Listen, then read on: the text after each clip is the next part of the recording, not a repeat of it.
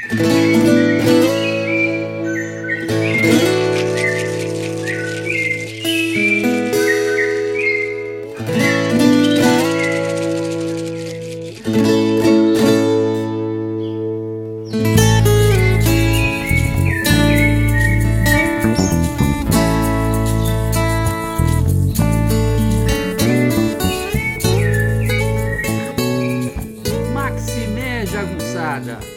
Bem-vindos e bem-vindas a Urucuia, um podcast feito para te ajudar a ler Grande Sertão Veredas e outras obras do nosso amado João Guimarães Rosa. Eu sou o Marcos Alvito. Salve jagunçada, tudo bem? Hoje vamos continuar o episódio anterior, a Metafísica Jagunça. Hoje a gente tem a parte 2. Né?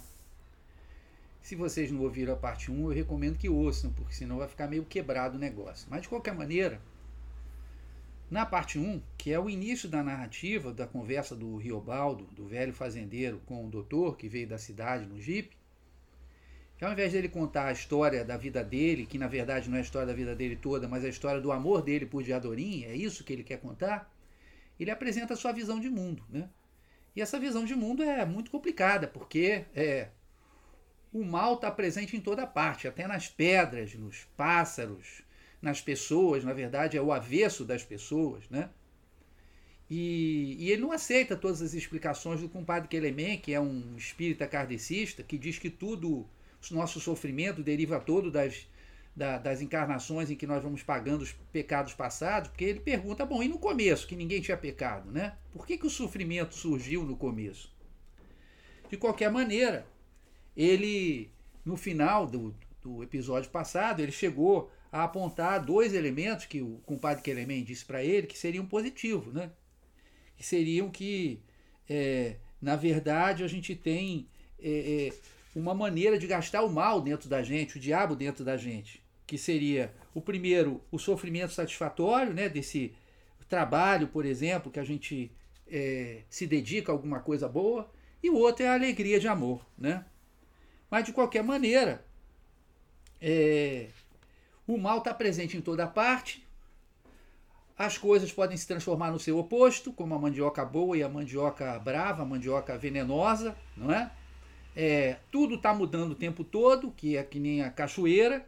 Então nós não podemos nos, nos apoiar em, em absolutamente nada, né?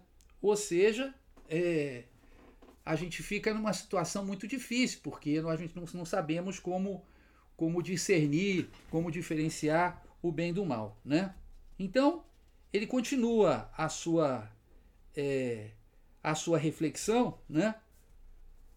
falando é, da questão do de que todo mundo é louco, né? E que na verdade, né, você só sara da loucura através da reza. E ele dá como exemplo ele mesmo, né? Que ele diz: Eu aproveito de todas, de todas as religiões, bebo água de todo o rio. Então ele vai é, até as preces do compadre Quelemem, na doutrina de Kardec. Ele vai no Matias, que era metodista, né? A gente se acusa de pecador, lê alto a Bíblia e ora cantando hinos belos deles, né? E também a gente vê que, na verdade, o Geobaldo não acredita propriamente né, em nenhuma dessas formas de religião. É, é a metafísica jagunça também, porque ele acredita, na verdade, num, num confronto né, quase que militarizado entre o bem e o mal. Né? E ele procura se armar nesse confronto. Ele tem, ele tem uma preta que ele chama Maria Leôncia, que, cujas rezas têm muito poder e que ele encomenda a ela, então, as rezas durante todos os dias e no domingo um rosário. E já está pronto para contratar uma outra, Isina Calanga, né? E ele diz: Quero um punhado dessas me defendendo em Deus, reunidas em mim em volta, chagas de Cristo. Então, essa ideia de se defender, né? É, para ele, a religião é esse conflito entre, entre o bem e o mal. E, e viver é uma coisa muito perigosa, ele vai dizer. Porque até você querer o bem com demais força, pode estar sendo querer o mal, né? Que foi o que aconteceu entre ele e, e Diadorim, né? Mas tem coisas que são, por, por conta dessa ideia do conflito, às vezes o mal é a maneira de combater o mal. ele diz, né? É, que Deus não, não se comparece com, com pressa, né? Deus, ele diz, não arrocha o regulamento, ele deixa. E as coisas, por elas mesmas, né? Elas vão se ajeitando, né? Que nem as, que nem as pedras do fundo do rio, que elas vão ficando é, cada vez mais redondas. Ele dá o exemplo de um delegado mal aberto chamado Jazevedão, mas ele disse que sim, ele era preciso, né? Que houvesse esse delegado mal, porque ele diz: senhor pensa que Antônio Dó o Olivino Oliviano, dois, dois chefes de jagunços verdadeiros que existiam, iam ficar bonzinhos por pura soletração de si, então ele dá a entender que o mal também é necessário, até para, para combater o mal. Nessa, nessa metafísica jagunça, né? as coisas não têm uma, não tem uma lógica. É, não tem uma lógica cartesiana. Outra pergunta que ele, que ele se faz, né? É como é que chegando no céu, a gente ia se esquecer de tantos sofrimentos. Ele diz, no recebido e no dado. Quer dizer, tantos sofrimentos que nós impusemos aos outros ou que os outros né, é, nos trouxeram. Porque tem dores que são incríveis, dor do corpo e dor da ideia, né? Como é que a gente ia como é que a gente vai se livrar, né? O compadre Kelemen diz que quando eles chegam perto do céu, eles se alimparam tanto, né? que, que não se lembram mais. Né? Aí o Reobaldo diz que ah, então é por isso que é por isso que a gente demora tanto para chegar para chegar no céu. Mas tem um aspecto positivo, né? Nessa muito positivo nessa nessa metafísica jagunça, né? Que ele diz o seguinte: O senhor mire e veja, o mais importante e bonito do mundo é isto, que as pessoas não estão sempre iguais, ainda não foram terminadas mas que elas vão sempre mudando. Afinam ou desafinam. Verdade maior. É o que a vida me ensinou. Né? Então, é, nós podemos mudar, nós podemos melhorar, a despeito de todos os problemas que a metafísica jagunça é, aponta. E Deus age de maneira totalmente diferente do diabo. Né? O diabo é sempre com pressa. O diabo é as brutas, mas Deus é traiçoeiro. Né? Deus vem vindo, ninguém não vê. Ele faz é na lei do mansinho, assim é um milagre. E Deus ataca bonito, se divertindo, se economiza. Novamente ele dá o exemplo, né, de uma faca que ele deixa, que tem um cabo é, de osso e ele deixa cair, mas é de metal, ele deixa cair numa aguinha de nada que tinha barbatimão e tal, uma aguinha de curtir. E quando ele vai ver, a faquinha foi toda devorada por aquela aguinha boba, quer dizer, essa aguinha que representaria o bem, mas também a paciência de Deus, ela derrota o mal, que é o metal que você usa, na verdade, para matar para matar outros homens. Né?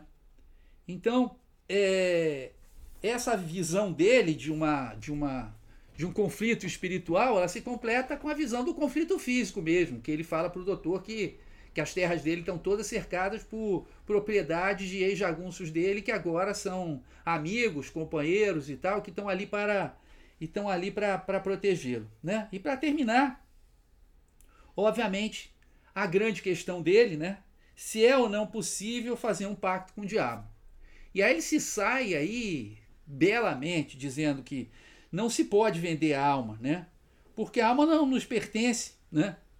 É, a alma não pertence a Deus? Então, se tem alma e tem, ela é de Deus estabelecida. Nem que a pessoa queira ou não queira, não é vendível. O senhor não acha? Mas a verdade mesmo, né? É que ele continua em dúvida. Me declare franco, peço, né? E aí ele agradece ao, ao doutor, porque, é, na verdade, ele não tem certeza, né? Essa metafísica jagunça é uma metafísica da dúvida ela é uma metafísica que é composta de dúvidas, dúvidas muito difíceis de lidar, de se conviver com elas, né? Mas ela não tem absolutamente nenhuma certeza. Isso é o que eu chamei de metafísica jagunça. Tá bom, gente? Um beijo então, jagunçada. Tchau. Tchau para vocês. Já ia esquecendo, como pode uma coisa dessa? Agora vocês vão ficar com nossa trilha sonora exclusiva. A música Acordais, do meu amigo Delfim, também chamado de Alex Rocha, e Joyce Carvalhais.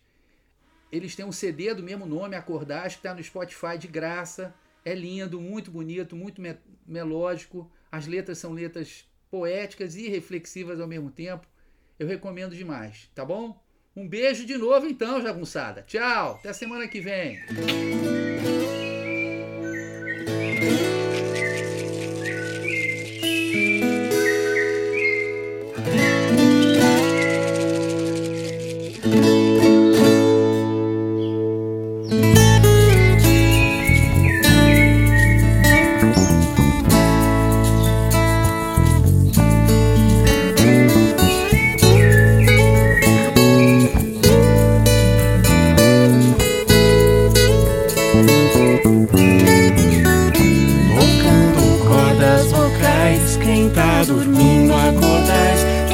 Dormindo acordais, quem tá dormindo acordais, a casa agora adentrais, quem tá dormindo acordais, quem tá dormindo acordais, quem tá dormindo acordais.